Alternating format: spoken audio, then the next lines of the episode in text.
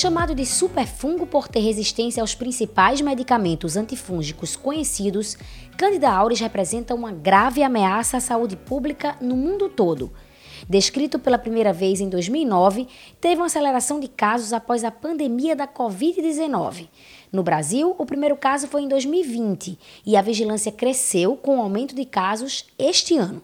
Em Pernambuco, até o dia 2 de junho, foram registrados sete. É um fungo emergente, tá? É, ele tem uma rápida colonização da pele dos pacientes que são colonizados. Ele está ali na pele, mas ele não está causando doença, certo? É diferente quando está infectado. E ele tem um difícil controle. Como assim?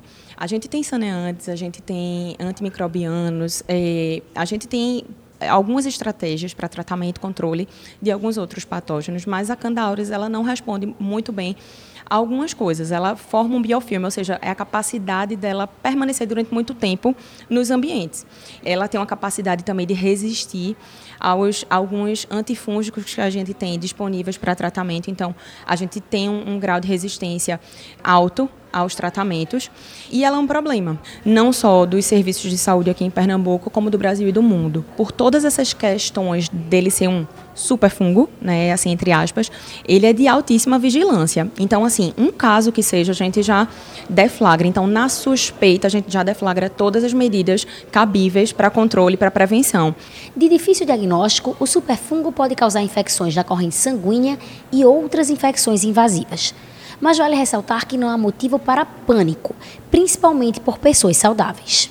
Não é nada para que a gente fique desesperado. Então, não é um desespero coletivo como a gente via no Covid. É um controle, assim, é um entendimento que a gente tem que ter não só o profissional de saúde, mas a sociedade em geral. O adoecimento, ele é um adoecimento com um grupo de risco bem específico. Então, são aqueles pacientes que estão, são pacientes mais graves, que têm internamento prolongado, são pacientes que têm dispositivos invasivos. Então, assim, é um grupo mais específico. Os pacientes saudáveis, o risco de colonização, pessoa que está na comunidade, risco de colonização e adoecimento por candauros é muito pequeno. Pensando no assunto, o Hospital das Clínicas de Pernambuco, da UFPE, promoveu a palestra Prevenção e Controle de Infecções Relacionadas à Assistência à Saúde o evento foi na manhã da sexta-feira, 2 de junho, no Anfiteatro 1 do hospital e contou com palestras dos médicos infectologistas Danilo Palmeira, Cláudia Buquerque e Suênia Brito.